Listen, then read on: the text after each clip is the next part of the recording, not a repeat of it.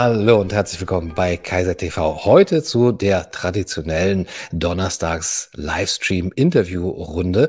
Heute habe ich einen ganz besonderen Gast für euch, Professor Dr. Annemarie Joost, und wir stellen ihr neues Buch vor. Ja, man könnte sagen, das Kind ist in den Brunnen gefallen. Ja, mit der Corona-Politik haben wir jetzt ja die ganzen Folgen da. Die Folgen sind zu spüren. Ja, zumindest für jeden, der sich nicht ganz der Realität verschließt. Die Kollateralschäden oder wie man sie nennen will, die Nebenwirkungen der politischen Maßnahmen. Jetzt sind sie nun mal da. Und jetzt gilt es auch für uns, die vielleicht schon sehr früh davor gewarnt haben, den Fokus auf unsere Selbstwirksamkeit zu lenken, auf das, was wir tun können. Und das müssen wir uns fragen. Was können wir denn tun? Und dazu gehört zum einen die Diagnose. Welche Folgen sind denn eingetreten, gesellschaftlich, aber auch individuell? Warum? Also die Ursachenforschung und dann eben die Frage, wie können wir ihnen begegnen, diesen Folgen? Wie schützen und stärken wir unsere psychische Gesundheit? Und das ist im Grunde genommen das Motto des neuen Buches von Annemarie Joost. Annemarie Joost lehrt Sozialpsychiatrie an der Brandenburgischen Technischen Universität Cottbus und ist Fachärztin für Psychiatrie, Psychotherapeutin, Coach und Supervisorin. Und jetzt im April 2022 ganz frisch erschienen ihr Buch Die Rettung unserer psychischen Gesundheit, wie wir jetzt die Kurve kriegen, erschienen bei Frank und Timme im Frank und Timme Verlag. Ja, die psychosozialen Folgen der Pandemiebekämpfung. Frau Jost, schön, dass Sie da sind und dass wir über diese Folgen sprechen können. Ja, danke, Herr Kaiser, für die nette Begrüßung. Freut mich sehr. Was ich mich gefragt habe, ist, ist es nicht eigentlich dann doch zu früh für eine Wissenschaftlerin, über äh, die psychosozialen Folgen der Maßnahmen zu sprechen? Ist es zu früh für eine Bestand, Bestandsaufnahme? Gibt es eigentlich schon genug empirische Grundlage, um darüber zu sprechen? Ja, es gibt äh, sehr viele Studien, aber das sind mehr Studien, dass sich bestimmte Krankheitshäufigkeiten, dass die zugenommen haben, äh, wobei die Mechanismen, warum diese äh, Krankheiten zugenommen haben, zum Teil äh, spekulativ sind und auch vieldimensional sind. Das ist in der Psychiatrie ja ganz allgemein so, dass die Einflüsse auf die psychische Gesundheit nicht eindimensional sind, sondern sondern äh, dass äh, Menschen sich ja immer mit äh, Krisen, mit Lebensschwierigkeiten in Beziehung setzen und versuchen, die mehr oder weniger gut zu bewältigen. Und deswegen ist dieses eindimensionale Denken, das ist jetzt genau die Ursache, ohnehin schwierig. Aber äh, natürlich, äh, da die Krise ja noch nicht vollkommen abgeklungen ist, äh, kann man natürlich auch nur äh, zu den Wirkmechanismen Hypothesen aufstellen. Man hat aber Daten, welche welche Erkrankungen zugenommen haben in der Krise. Mhm. Um, ähm, wenn wir jetzt über psychische Gesundheit sprechen, vielleicht ist es ein bisschen eine akademische Frage, aber oft ist uns ja gar nicht klar, was gehört überhaupt dazu? Was ist denn eigentlich psychische Gesundheit? Ist es einfach, dass man sich ja gut fühlt? Ähm, welche Aspekte gilt es da zu berücksichtigen? Ja, äh, oft wird ja Gesundheit einfach als Abwesenheit von Krankheit wahrgenommen, aber diese Definition greift zu kurz und psychische Gesundheit ist tatsächlich ungeheuer komplex. Es hat äh, sehr viel Bezüge auch zwischen körperlicher Gesundheit oder leiblicher Gesundheit und psychischer Gesundheit, aber die psychische Gesundheit selber äh, hat auch noch mal ganz viele Dimensionen und das habe ich versucht in dem Buch auch so am Anfang kurz zu skizzieren. Es geht einerseits äh, darum, äh, um die persönliche Entwicklung und die geht von der Schwangerschaft bis zum Tod. Äh, das heißt, äh, über die gesamte Lebensspanne und äh, dann eben auch die persönliche Wirkmächtigkeit und die Fähigkeit, mit Herausforderungen umzugehen. Da fällt oft auch der Begriff Resilienz. Aber äh, psychische Gesundheit ist nicht nur in einer Person festzumachen, sondern sondern äh, zeigt sich ganz stark in Beziehungen und ist immer eingebettet in einen gesellschaftlichen äh, Rahmen und hat noch eine spirituelle Dimension, äh, insbesondere auch so das Verhältnis zur eigenen Sterblichkeit. Äh, und äh, diese verschiedenen Dimensionen ähm, kann man in den Blick nehmen und da kommt man mit Blick auf die Corona-Situation natürlich auch zu völlig unterschiedlichen Gesichtspunkten, wenn man das betrachtet. Die aber nach meiner Wahrnehmung alle sträflich vernachlässigt wurden, zumindest eben von der offiziellen Seite, dass wir eben diese psychische Gesundheit in all ihren Dimensionen in den Blick nehmen müssten. Auf der anderen Seite kann man sich jetzt die Elemente der Corona-Politik selber ansehen. Also das Maskentragen, das Social Distancing, das Homeschooling, die Quarantäneverordnung, aber auch bis hin zur ja, Angstrhetorik der Politik, ähm, die Aufmerksamkeitsfokussierung und so weiter. Nach Ihrer Ansicht, welche dieser Elemente hatten ja vielleicht die verheerendsten Auswirkungen oder, wenn Sie auch so wollen, die bisher noch unbeachtetsten Auswirkungen auf die psychische Gesundheit der Gesellschaft? Ja, das ist einerseits äh, diese Emotionalisierung und die äh, äh, diese Angst, die äh, systematisch auch verstärkt wurde und gleichzeitig das Induzieren von Schuld und Schamgefühlen und äh, dem Gefühl, dass bestimmte Leute einfach daneben liegen oder kein Recht haben, ihre Positionen zu äußern. Das ist, glaube ich, ein ganz wichtiger Aspekt.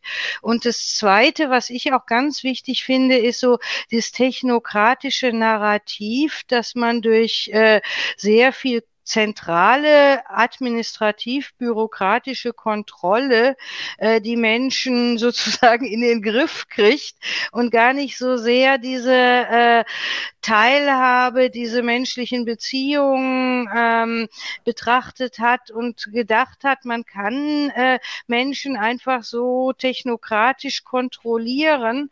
Und äh, das wurde früher auch mal von der Weltgesundheitsorganisation ganz anders gesehen. Ich habe in der Lehre immer äh, so die sogenannte Ottawa-Charta vertreten.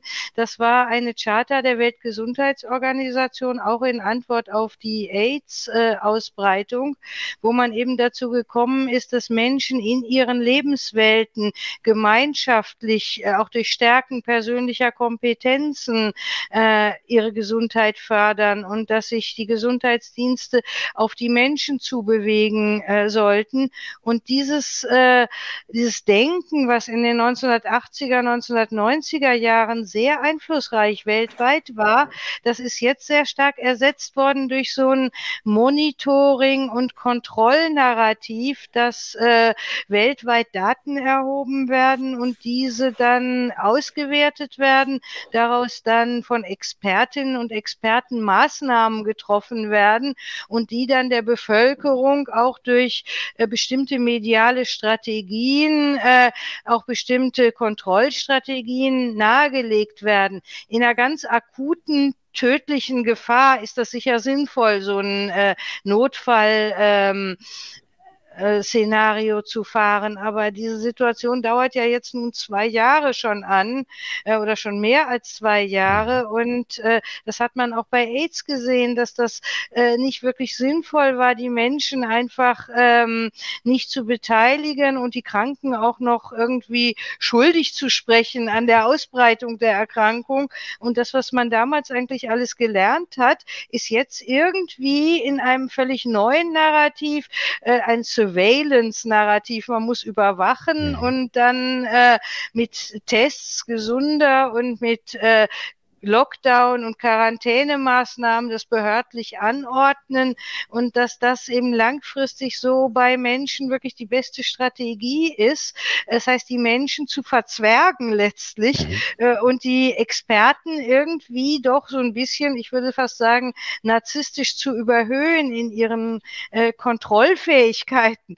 Und äh, das hat irgendwie so sehr stark als äh, Bild der Krisenbewältigung überhand genommen und es schwächt natürlich die Menschen in ihrer Selbstwirksamkeit, auch wenn mhm. sie natürlich durch Hände waschen und Masken tragen und so äh, auch was dazu beitragen können. Aber der der Beitrag selber zu gestalten, wie beispielsweise in einem Asylbewerberheim Maßnahmen umzusetzen sind oder äh, wie Senioren im Altenheim damit umgehen oder wie eine alleinerziehende Mutter in einem Plattenbau äh, äh, damit umgeht oder wie Menschen mit psychischen Erkrankungen, die dann die Kinder zu Hause haben und nicht raus können, damit umgehen.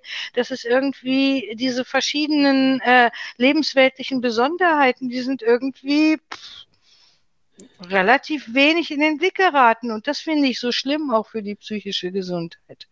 Ja, Sie legen in Ihrem Buch darauf auch äh, einen starken Fokus auf diese Tatsache der Diskriminierung von marginalisierten äh, Gruppen. Sie schreiben dazu, dass bei zentralistisch geplanten globalen Maßnahmen, die von ultrareichen, definitionsmächtigen Akteuren vorangetrieben werden, kann sich gerade die ungleiche Berücksichtigung von berechtigten Interessen bereits mehrfach benachteiligter Menschen, also durch Alter, Geschlecht, Herkunft, Einkommen, Behinderung, Wohnort und so weiter, erheblich zuspitzen zuspitzen. Was ist Ihre Erklärung dafür, dass eben darauf nicht der Fokus gelegt wurde, wo es doch eben eigentlich von der Politik immer heißt, wir müssen und auch eben vom gesellschaftlichen Mainstream immer heißt, ähm, wir müssen gerade den Blick äh, im Sinne auf Gleichberechtigung, äh, im Sinne von Gleichberechtigung und Teilhabe auf die marginalisierten äh, Gruppen halten, dass das aber im Zuge der Pandemiebekämpfung gar nicht stattgefunden hat. Ja, wir haben ja nicht umsonst auch ein Bundesteilhabegesetz entwickelt und es gibt viele Initiativen auch in der äh, Psychiatrie, äh, allen Menschen zu mehr Teilhabe an der Gesellschaft zu verhelfen. Und da waren wir eigentlich auch mit guten Ideen unterwegs. Aber jetzt ist plötzlich irgendwie so ein Szenario uns übergeholfen worden, das ja auch weltweit in recht ähnlicher Form dann äh, durchgeführt wurde. Und äh, in dieser Situation Situation, die ja auch maßgeblich dann von äh, virologischen Experten beispielsweise dann auch äh, beurteilt worden ist, ist das irgendwie meiner Auffassung nach ein Stück weit in Vergessenheit geraten. Ich kann das äh, beispielsweise äh, habe ich das im Altenheim beobachten können. Da äh, ist eine fast 90-jährige Patientin sehr früh an äh, Corona erkrankt und die wurde von einem Tag auf den anderen in ein Zimmer ohne Fernsehen und Telefon verlegt und äh, keinerlei Besuch mehr und nur noch von maskierten äh, Pflegekräften dann äh, verständlicherweise behandelt. Und äh, dann ähm, äh, habe ich beim Gesundheits Gesundheitsamt interveniert und dann hieß es ja, das muss jetzt hinter den Hygienedingen äh, zurücktreten. Die Hygiene hat jetzt alleroberste Priorität. Aber äh, das war doch irgendwie so, natürlich, das Pflegepersonal war auch maximal gestresst. Die waren zum Teil ja auch krank geworden und dann in ihren Ausrüstungen und äh, die Altenheime sind ja ohnehin nicht so extrem ähm, gut bestückt mit äh, Fachkräften äh, in ihrer Anzahl Zahl und in dieser Situation war das natürlich für alle ein maximaler Stress. Aber dann hieß es Hygiene, Hygiene, Hygiene hat jetzt die alleroberste Priorität, was irgendwo auch verständlich ist. Aber je länger dies, so eine Situation andauert und je mehr diese anderen Gesichtspunkte dann immer wieder weggeschoben werden. Oder Fachkräfte im sozialpsychiatrischen Dienst, die mussten dann aushelfen im Gesundheitsamt bei der Kontaktnachverfolgung, obwohl die psychisch Kranken ja ohnehin schon auch ähm, sehr stark gelitten haben und dann fanden keine, äh, zum Teil dann auch keine Beratungsgespräche, keine Gruppengespräche statt und die Fachkräfte, die dafür da waren, die waren dann irgendwie weniger systemrelevant als die Fachkräfte für den Infektionsschutz.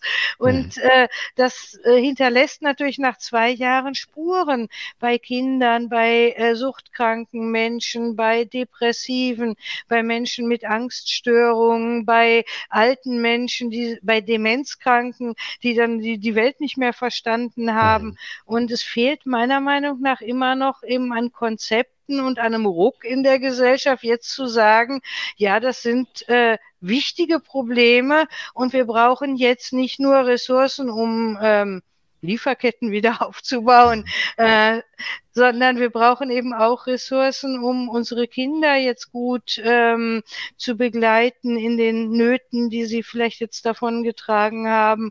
Wir brauchen äh, Ressourcen, um mit psychisch kranken Menschen, die jetzt vielleicht in Angst und Depression sind oder äh, Rückfälle in Suchterkrankungen haben, da jetzt noch besondere Hilfen reinzugeben.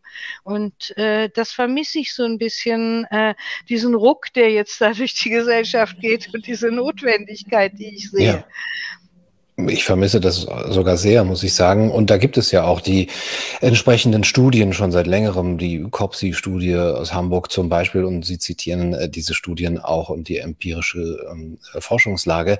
Ähm, ich wollte nochmal zurück zu dem Begriff Selbstwirksamkeit oder auch Resilienz. Also zum einen sagen Sie, dieses, diese zentralistisch-technokratische Verwaltung sorgt dafür, dass diese Selbstwirksamkeitserfahrung zurückgeht. Ähm, und ja, ich kann mir eben auch vorstellen, dass gerade diese Fokussierung auf ähm, diese Verantwortungs, äh, ja, ich würde es ja eher Verantwortungsabgabe äh, nennen, der Staat soll jetzt das alles für uns machen, dass das eben, oder die Fokussierung auf die Hygiene, ähm, diese psychischen ähm, Elemente äh, vernachlässigt. Was mich interessiert ist, wie hängen Selbstwirksamkeitserfahrungen und psychische Gesundheit zusammen? Kann man sagen, dass wenn man jetzt diese Selbstwirksamkeit gar nicht ähm, erfährt selber, das Gefühl dafür gar nicht hat, dass man dann automatisch psychisch krank ist? Oder gibt es da sozusagen eine, eine Kette, die dazu führen kann, dass sich bestimmte Symptome dann zeigen? Ja, ich meine, Selbstwirksamkeitserfahrung hängt äh, ja mit psychischer und mit körperlicher äh, Gesundheit äh, sehr eng zusammen. Da gibt es ja den äh, Forscher Aaron Antonowski, der äh, Menschen untersucht hat, ähm, die äh, die schrecklichsten Erfahrungen in deutschen Konzentrationslagern überlebt haben und dann zum Teil auch noch weitere riesige Herausforderungen, zum Beispiel in Form von Krebserkrankungen zu bewältigen Patienten hatten. Und er hat eben festgestellt, dass manche Menschen in der Lage sind, auch bei riesigen Herausforderungen im Leben, die eigentlich äh, auch extrem schwer zu bewältigen sind, trotzdem äh, psychisch gesund bleiben. Und da hat er eben diesen Kohärenzsinn rausgearbeitet. Mhm. Und der hat ja auch sehr viel mit Selbstwirksamkeitserfahrung zu tun. Das ist ja so die Fähigkeit, ähm, in dem Ganzen einen Sinn zu sehen und äh, aber auch die Fähigkeit, das, was mit mir ist, irgendwie verstehend einzuordnen und der Glaube daran, dass ich es handelnd bewältigen kann. Und äh, diese drei Komponenten haben einen ganz wichtigen, äh, äh, sind so ganz wichtige Komponenten, um in Lebensschwierigkeiten dann auch äh, psychisch gesund zu bleiben. Und die Selbstwirksamkeitserfahrung hat darüber hinaus eigentlich vom Säuglingsalter so eine ganz wichtige wichtige auch Entwicklungsfunktion. Also wenn Kinder äh, ganz früh und immer wieder in ihren eigenen Initiativen wahrgenommen werden und angemessen beantwortet werden, dann entwickeln sie so das Gefühl, ich bin äh, anerkannt, ich bin wichtig, ich bin bedeutungsvoll. Und dann können sie auch so verinnerlichen, dass sie äh, kraftvoll in dieses Leben hineingehen und mit den Lebensschwierigkeiten, mit denen ja jeder mal irgendwann konfrontiert ist, dann auch äh, fertig werden. Und dieses äh, feinfühlige Unterstützen der Initiativen äh, von Kindern, äh, das ist für meine Begriffe ein ganz wichtiges Fundament für die psychische Gesundheit. Aber auch als Erwachsene brauchen wir das, anerkannt und gesehen zu werden in dem, was uns ausmacht und von anderen eben auch als eigenständige Persönlichkeit mit eigenen Intentionen wahrgenommen zu werden und nicht einfach als Objekt einer Kontrolle. Ja. Und dieses objektiviert werden und dieses nicht gesehen werden in dem, was uns persönlich ausmacht, äh, das ist, glaube ich, etwas, was Menschen in jeder Hinsicht nachhaltig schwächt. Und äh, auch in einer, äh, eine Gesellschaft, die das kultiviert, den anderen zu sehen als wirkliches Gegenüber, als jemand, dessen Initiative nicht erstmal wahrnehme und ähm, zunächst einmal auch die Bereiche, die ich bestätigen kann, bestätige ich gleich äh, sage, das, das ist völlig abwegig, das muss gelöscht werden, das darf hier, es hat hier keinen Platz. Äh, natürlich gibt es Grenzen, dass man äh, nicht zur Gewalt aufruft und nicht bestimmte, äh, nicht jede Äußerung eben wertschätzen kann, aber äh, so gesamtgesellschaftlich ist ja so ein Klima der Spaltung entstanden, dass die eine Gruppe bei der anderen auf bestimmte Stichworte hin schon gleich irgendwie den anderen nicht mehr als ähm, Menschen Mensch mit ähm, einem eigenen Potenzial wahrnimmt, sondern nur als jemand, der, der gehört hier weg, der gehört hier nicht mhm. hin. Und das ist, glaube ich, ein gesellschaftliches Klima, was auch äh, psychische Gesundheit der Mitglieder äh, maßgeblich schwächt. Und wenn jemand noch dann in der Kindheit immer schon solche Erfahrungen gemacht hat, äh, dann ist das natürlich verheerend, wenn man dann wieder so behandelt wird. Mhm. Egal auf welcher Seite jetzt der Blase man äh, sich befindet. Aber das ist natürlich für Menschen, die von Kindheit an nicht das Gefühl haben, ich werde gesehen, beantwortet, ernst genommen und anerkannt, äh, für die richtet das natürlich einen viel größeren Schaden an, als für Menschen, die eben sich in einer gewissen psychischen Stabilität haben entwickeln können. Mhm.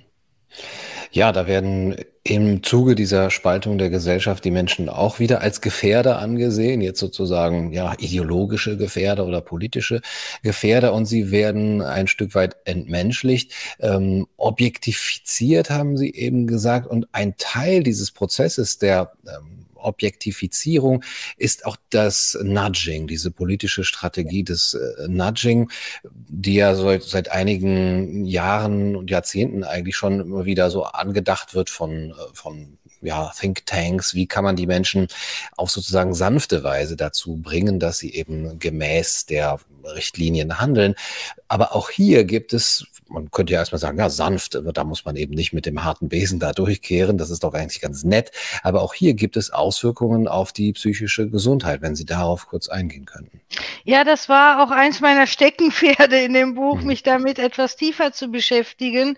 Ich meine, früher hieß es Propaganda. Das ist ja auch schon äh, relativ alt. Äh, schon äh, bereits vor der NS-Diktatur hat ja der Neffe von Sigmund Freud, Edward Bernays, da ein Grundlage Grundlagenwerk äh, Propaganda äh, geschrieben und er war eben der, äh, auch der Auffassung, dass demokratische Gesellschaften einer gewissen Propaganda bedürfen, weil die geistige Führungselite sozusagen äh, den anderen äh, doch die Richtung ein Stück weit vorgeben müsse und das sei eben in modernen Gesellschaften relativ gut durch Propaganda zu bewerkstelligen.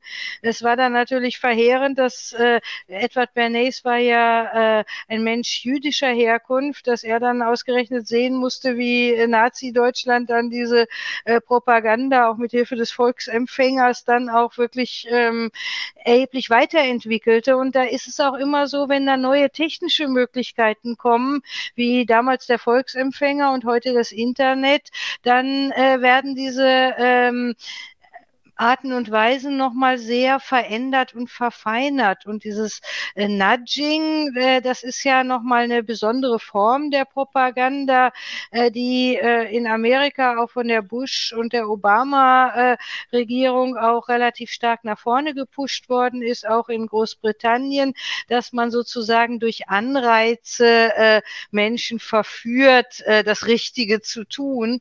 Und äh, hier ist jetzt durch die neuen sozialen Medien auch noch mal eine ganz äh, für meine Begriffe auch noch zu wenig thematisierte Situation entstanden, äh, dass man diese Propagandatechniken ja jetzt auch mit Hilfe von künstlicher Intelligenz immer weiter verfeinert. Und ähm, hier gibt es und andererseits äh, gibt es aber auch äh, dann wieder künstliche Intelligenz, die versucht aufzuspüren, wo andere eben manipulativ tätig werden und wo dann eben bestimmte Dinge dann auch automatisch durch künstliche Intelligenz in sozialen Medien gelöscht werden sollen, was jetzt nicht dem eigenen Narrativ entspricht. Mhm. Und da ist ja auch so ein, so ein Kampf entstanden zwischen den verschiedenen Formen der Propaganda und es ist jetzt schon so weit, es gibt so eine chinesische Firma, Tiao Tau Tau, ich weiß nicht genau, wie ich es richtig ausspreche, äh, die hat jetzt so zwei ähm, künstliche Intelligenzmaschinerien gegeneinander angesetzt. Die eine, die äh, News und zum Teil auch Fake News äh, oder Propaganda-News verbreitet und die möglichst zielgruppenspezifisch dann an den Mann bringt und eine andere, äh, die sozusagen das erkennt, was sind jetzt Fake News oder falsche Zuspitzungen oder einseitige Darstellungen? Und da die so gegeneinander angesetzt worden sind, äh, ist auf beiden Seiten so eine erhebliche Verfeinerung. Und wir haben es jetzt ja nicht mehr nur mit Menschen zu tun, die sich sowas ausdenken, sondern sondern inzwischen auch mit äh, durch künstliche Intelligenz und durch Heerscharen von äh, kognitiven Psychologen dann auch verfeinerten Techniken, die ja dann auch immer wirksamer werden und gleichzeitig auch wieder mit Gegenbewegungen, die dann versuchen dagegen anzugehen. Aber da sind äh, Techniken der mentalen Beeinflussung in sozialen Netzwerken, die wir uns äh, noch gar nicht richtig klar machen, was das eigentlich für unsere Psyche bedeutet, insbesondere wenn wir jetzt pandemiebedingt noch immer mehr Zeit im, äh, im Netz äh, verbringen und äh, da auch vielleicht manche Menschen auch nach süchtig geworden sind, immer gleich das Handy einzuschalten und dies und das noch und das nicht zu verpassen. Und äh, dann entstehen ja zusätzlich noch so Filterblasen, dass man eben immer per Algorithmus das vorgeschlagen kriegt, was einen vielleicht interessieren mhm. könnte. Und äh, dann ist man natürlich dann auch einerseits durch diese Filterblasen, aber andererseits auch durch diese, durch äh, kognitive Psychologie und künstliche Intelligenz erheblich noch äh, verfeinerten Strategien werden wir mental beeinflusst. Und in einer demokratischen Gesellschaft müsste es meiner Meinung nach da Diskussionen zu geben, inwieweit sollten Regierungen sowas einsetzen? Müssen sie das, um gegen die privaten Einflüsse konkurrieren zu können?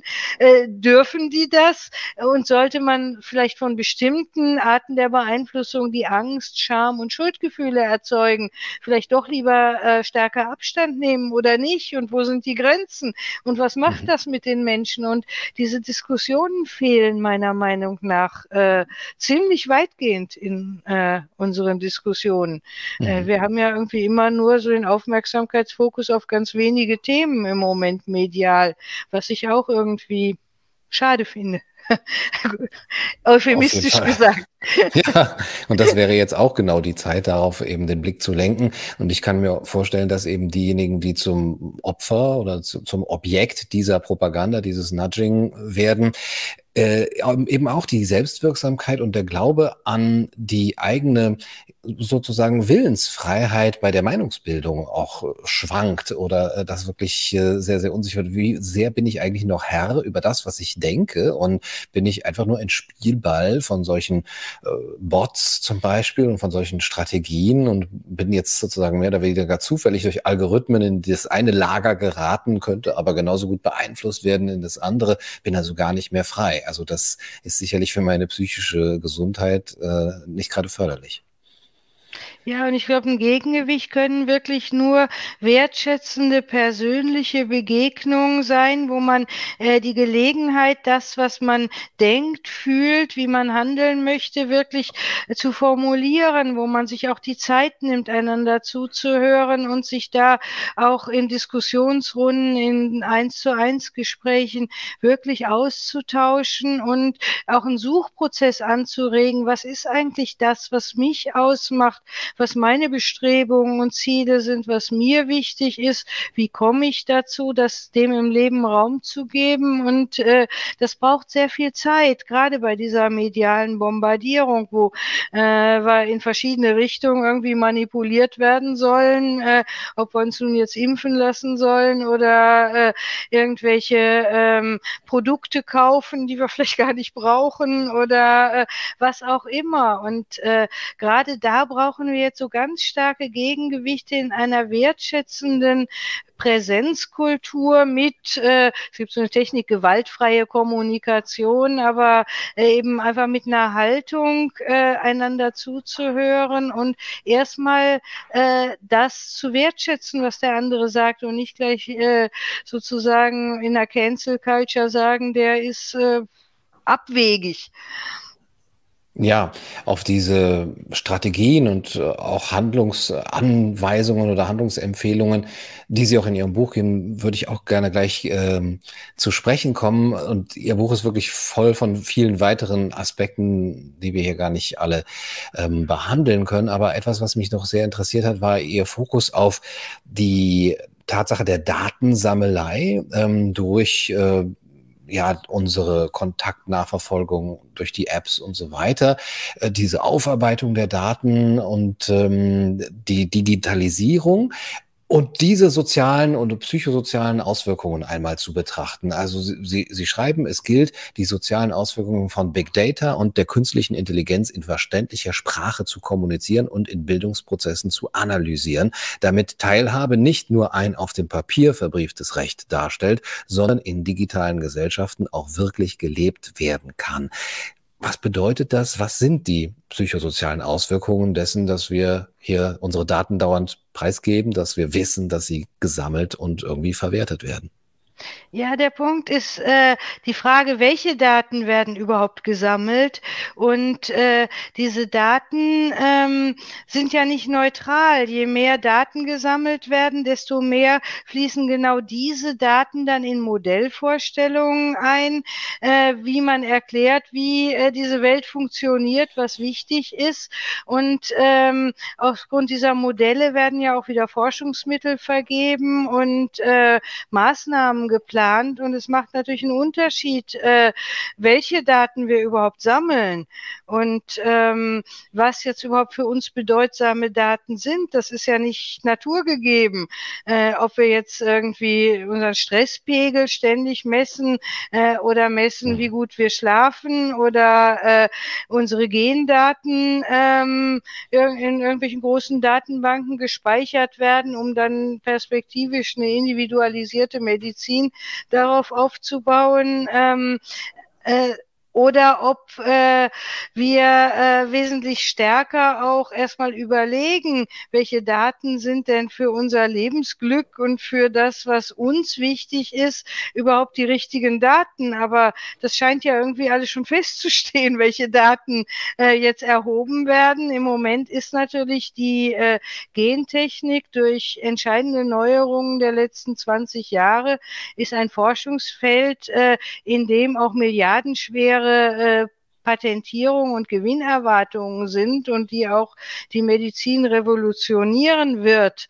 Ähm, äh, und äh, da spielt eben auch die Analyse äh, des Genoms, des Erbgutes eine wichtige Rolle. Aber ist das denn die einzige Möglichkeit, Gesundheit zu befördern? Es gibt ja noch viele andere. Mhm. Aber wenn wir jetzt äh, auf diese Daten ähm, oder Infektionszahlen mit Covid äh, starren und gleichzeitig sterben genauso viele Menschen weltweit durch Feinstaub und Ultrafeinstaub. Und es ist eben die Frage, äh, wenn wir in einer Richtung immer wieder Daten Daten erheben und die in die Modelle einfließen, dann wird ja unsere ganze Theoriebildung von diesen Daten be äh, beeinflusst. Und das ist eben nicht neutral. Und äh, wir scheinen das irgendwie fast als naturgegeben äh, zu sehen, dass bestimmte Daten jetzt massenhaft erhoben werden und immer weiter und äh, dann auch die ganzen Maßnahmen und Modelle bestimmen. Aber das hat ja nichts mit Teilhabe zu tun. Ganz genau, auch diese Veränderung der Selbstverständlichkeiten, man kann das auch sehr gut auf die Impfung beziehen, wenn Sie jetzt äh, auch über diese gentherapeutischen Elemente sprechen. Ein sehr spannendes ähm, Kapitel in Ihrem Buch geht, da geht es um die mRNA-Technologie.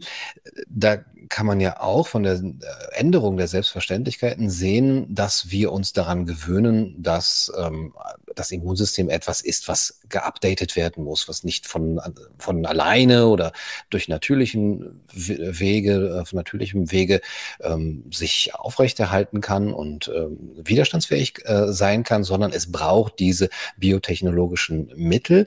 Aber das hat ja auch wieder eine psychosoziale Auswirkung auf die Mentalität auch der Menschen. Und Sie fragen hier sehr schön, wie ich finde, was ist psychisch gesünder, wenn man jetzt nämlich mal Impfung und Kontrollwahn äh, als, äh, als zwei Begriffe nimmt.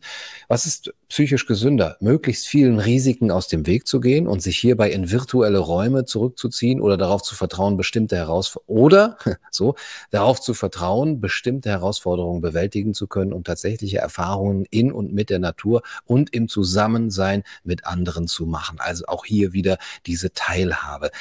Und und ich möchte überleiten gerne zu den, zu den Strategien und zu den Handlungsempfehlungen. Die haben eben mit Konzepten der Teilhabe zu tun. Ein Konzept heißt Recovery-Konzept. Wenn Sie da ganz kurz äh, zusammenfassen könnten, was für Sie ähm, das jetzt äh, das A und O ist, auf das wir uns fokussieren sollten. Ja, ähm, Äh, grundsätzlich eben, dass die Menschen miteinander ihre persönlichen Wege auch einbringen und nicht so one size fits all in so standardisierten ähm, Maßnahmen ähm, äh, gebündelt werden. Und das Recovery-Konzept ist im Moment in der äh, Psychiatrie ein sehr einflussreiches Konzept. Das stammt ursprünglich von ähm, also es gab Vorläuferkonzepte, die in die gleiche Richtung gingen, aber dieses Konzept stammt von einer äh, späteren Psychologin, Patricia Deegan, die mit 17 Jahren eine Schizophrenie ähm, hatte oder mit als Teenager eine Schizophrenie bekommen hat und die dann von den Ärzten gesagt kriegte, sie müsste alle ihre Lebensziele aufgeben, sie hätte eine schwere Erkrankung, sie müsste ihr ganzes Leben jetzt äh, danach ausrichten, dass diese Erkrankung nicht wiederkommt. Und ihr hat man alle Hoffnung genommen auf ein irgendwie äh, Leben, äh, was sich irgendwie so gestalten könnte, wie sie sich das erhofft hatte. Sie hat es dann aber auch mit Hilfe ihrer Großmutter und auch mit anderen äh, Unterstützungen geschafft, sich doch äh, auch trotz dieser Erkrankung äh, erheblich weiterzuentwickeln. Sie hat dann Psychologie studiert und hat dann hinterher dieses Recovery-Konzept äh, verbreitet, dass die Menschen, egal ob sie äh, eine schwere Erkrankung und vielleicht auch noch Restsymptome haben oder nicht, dass es immer vordringlich ist, äh, Hoffnung zu vermitteln und das, was in den Menschen äh, als ureigener Wunsch, als Lebensziel äh, steckt, das äh, zu versuchen zu unterstützen und zu verwirklichen und dass sich da eben Menschen, die gleichermaßen betroffen sind, auch gegenseitig stärken können, aber auch wieder so, auch bei einer so einer schweren Erkrankung wie als Jugend Jugendlicher eine Schizophrenie zu bekommen, auch da immer wieder diesen Weg zu finden, ja, was macht dich denn wirklich im Innersten aus und was möchtest du und was sind deine Lebensziele und Wünsche und wie kann ein Hilfesystem die Menschen unterstützen, ihr Potenzial zu entfalten und ein sinnvolles Leben zu führen, selbst wenn man äh, auch gezwungen ist, mit gewissen Beeinträchtigungen zu leben. Und äh, das ist sozusagen die Stoßrichtung Richtung, ähm, sozusagen die Menschen als das zu sehen, was sie sind und äh, sie zu unterstützen, eher so in so einer Gärtnerin-Metapher, äh, Nährboden zu bereiten, dass Menschen sich entfalten können und nicht in der Bildhauer-Metapher an denen rumzuklopfen und äh, da irgendwie was rauszuarbeiten, was andere denken, was für sie wichtig ist. Und diese ganze Haltung, die jetzt vielleicht durch diesen äh, Krisenmodus befördert worden ist, die müssen wir jetzt irgendwie wieder abstreifen, äh, dass äh, eben äh, Maßnahmen, administrative, bürokratische, von anderen verfügte Maßnahmen so gesellschaftlich wirksam sind. Und wir müssen wieder viel mehr zu diesem äh, zurückkommen, äh, die Menschen zu stärken, und zwar von, äh, von der Schwangerschaft an. Schwangerschaft, frühe Kindheit sind da für mich ganz entscheidende Lebensphasen, äh, wo wir wirklich jetzt ganz viel auf Aufmerksamkeit reinrichten müssen, die äh, Menschen ähm, äh, in den Menschen einen guten Nährboden psychologisch zu bereiten, dass sie dann später im Leben in der Lage sind, dieses, was in ihnen steckt, auch zu entfalten. Ich möchte zum Abschluss gleich fragen, wie Sie die politischen Schritte oder welche politischen Schritte Sie sehen würden oder auch gesellschaftlichen Schritte. Was müsste passieren, um dieses Konzept umzusetzen? Ich möchte aber vorher auch die Zuschauer äh, darauf hinweisen, dass ihr natürlich auch Fragen stellen könnt. Also wenn ihr Fragen an Annemarie Joost habt äh, zu diesem Thema, dann schreibt es in die Kommentare. Wir suchen hier ein, zwei aus. Äh, und bis dahin stelle ich diese Frage. Also was muss getan werden? Weil das ist zum einen ja ein sehr individuelles Konzept, das eben diese Individualisierung auch betont. Aber Sie sprechen auch von System. Äh, das heißt, da muss eine Struktur politisch dann wahrscheinlich auch geschaffen werden. Wie kann man das machen? Ja.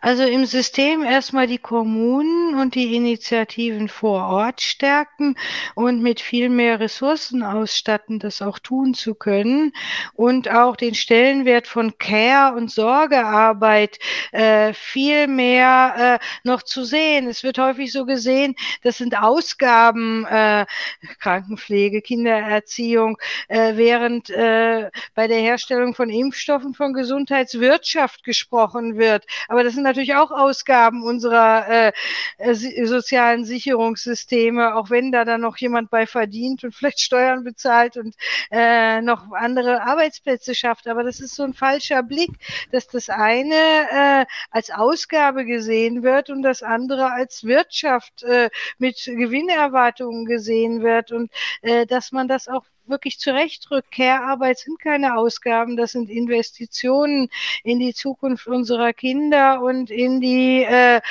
äh, Möglichkeit äh, von Menschen wieder gesund zu werden, wenn sie schwere gesundheitliche Einbußen haben. Und äh, da, äh, da braucht es viel mehr Wertschätzung und ähm, auch einen völlig anderen Blick, dass man das nicht sieht, das ist zu teuer oder so. Äh, zum Beispiel, wenn irgendwelche Lieferketten zusammenbrechen, dann gibt's Kurzarbeitergeld. Aber wenn eine Mutter äh, sich um ein äh, seelisch verstörtes Kind kümmern muss, äh, das ist doch eine genauso wichtige Aufgabe, wo es eben auch ein Kurzarbeitergeld äh, vielleicht geben könnte, wo man eben äh, äh einfach den Blick ändert. Das eine sind nicht äh, äh, mit dem einen verdienen wir nicht was und mit das andere geben wir aus, sondern äh, es sind Leistungen, ähm, die wir äh, für die Gesellschaft ähm, einbringen und äh, die wir auch untersetzen müssen und ernst nehmen müssen. Mhm. Also das wäre jetzt so politisch, wobei ich bin ja nun keine äh, Volkswirtin oder ähm, so, die, äh, die das jetzt bis ins Einzelne deklinieren kann. Ich ah. kann nur sagen, für die psychische Gesundheit wäre das wichtig, diese Bereiche jetzt nach der Pandemie wirklich entschlossen zu stärken und auch die Bildungssysteme so aufzustellen, dass äh, die Bedeutung äh, der psychischen Gesundheit im Bildungssystem gelebt wird, in der Art, wie man mit den Schülern Schülern umgeht, aber auch äh, in der Vermittlung der Inhalte, wie die Menschen dann mit ihren eigenen Kindern umgehen. Äh, mhm. Das sind auch große Reserven meiner Meinung nach. Ja. ähm, hier haben wir eine Frage von einer Zuschauerin, Anna Nagel. Das ist ja ein lustiger Name mal. Ähm, die geht vielleicht in eine ähnliche Richtung, ist aber ein bisschen spezifiziert noch auf die Psychiatrie. Was muss sich im psychiatrischen System in Deutschland ändern, um Patienten besser begegnen bzw. auffangen zu können?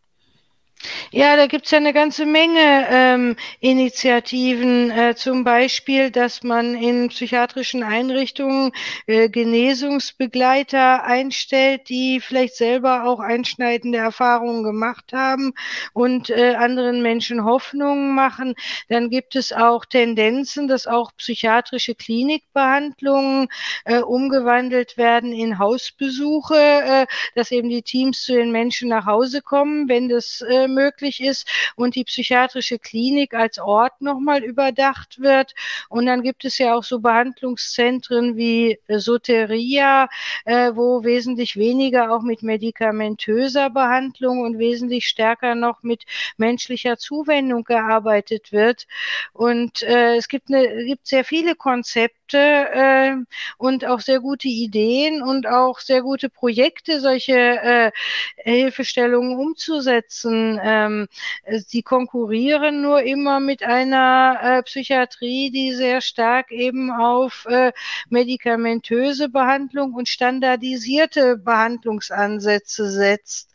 Und äh, da müsste man auch bei der Entwicklung neuer Behandlungsansätze die äh, Betroffenen noch stärker beteiligen, auch in der psychiatrischen Rehabilitation. Ich habe da von einem kleinen Cottbuser Träger auch noch mal so einige Ideen, die wir versuchen jetzt hier äh, vor Ort umzusetzen, mit reingebracht, wie man gemeinsam eben auch in der psychiatrischen Rehabilitation jetzt auch in Beantwortung äh, der Pandemie nochmal äh, neue Konzepte entwickeln. Aber es äh, ist nicht, dass überall das Gleiche entsteht, sondern gemeinsam mit den Menschen äh, und natürlich mit einer gewissen finanziellen Untersetzung dann ähm, nochmal genauer hinguckt, was braucht es hier und gleichzeitig in den Kommunen sozusagen den Toleranzrahmen etwas zu erweitern und auch Aufklärung der äh, Gesunden äh, sozusagen zu betreiben. Was brauchen eigentlich Menschen äh, mit bestimmten Beeinträchtigungen für Unterstützung, um gut in dieser Gesellschaft, beispielsweise im Sportverein, im Chor, mittun zu können oder auch bei der Arbeit? Ja, menschliche Zuwendung, haben Sie gesagt. Da frage ich mich, kann man das patentieren? Liegt da irgendwie ein Pro eine Profitmöglichkeit drin? Und das äh, ist wahrscheinlich auch schon das, die Antwort auf, auf die Frage oder zu dem Problem. Frau Just, vielen Dank für das Gespräch. Und vielen ja, Dank, ich bedanke mich herzlich äh, für äh, das Interview und ähm, bedanke mich auch äh, dafür, dass Sie sich so intensiv im Vorfeld mit meinem Buch auseinandergesetzt haben. Es war mir ein Vergnügen und ich habe viel dadurch gelernt. Ähm, ja, danke, dass Sie hier auch den Fragen äh, Antworten äh, gegeben haben. Äh, euch danke ich auch, den Zuschauern. Schön, dass ihr dabei wart. Ich hoffe, es hat euch gefallen. Ähm, unser Gespräch nachhören könnt ihr natürlich wie alles immer auf unserer unseren Podcast-Plattformen, auf Spotify, auf Soundcloud, auf Deezer und so weiter. Und äh, diesen Kanal könnt ihr auch abonnieren, den Gunnar Kaiser Live-Kanal, wo wir donnerstags äh, versuchen, eben solche schönen Gespräche zu führen. Frau Just, vielen Dank nochmal. Ihnen einen schönen grünen Donnerstag und ein frohes äh, Fest, frohe Festtage ähm, jetzt die kommenden Tage. Ja, Ihnen auch alles Gute, frohe Ostern und gute Gesundheit. Dankeschön. Klar.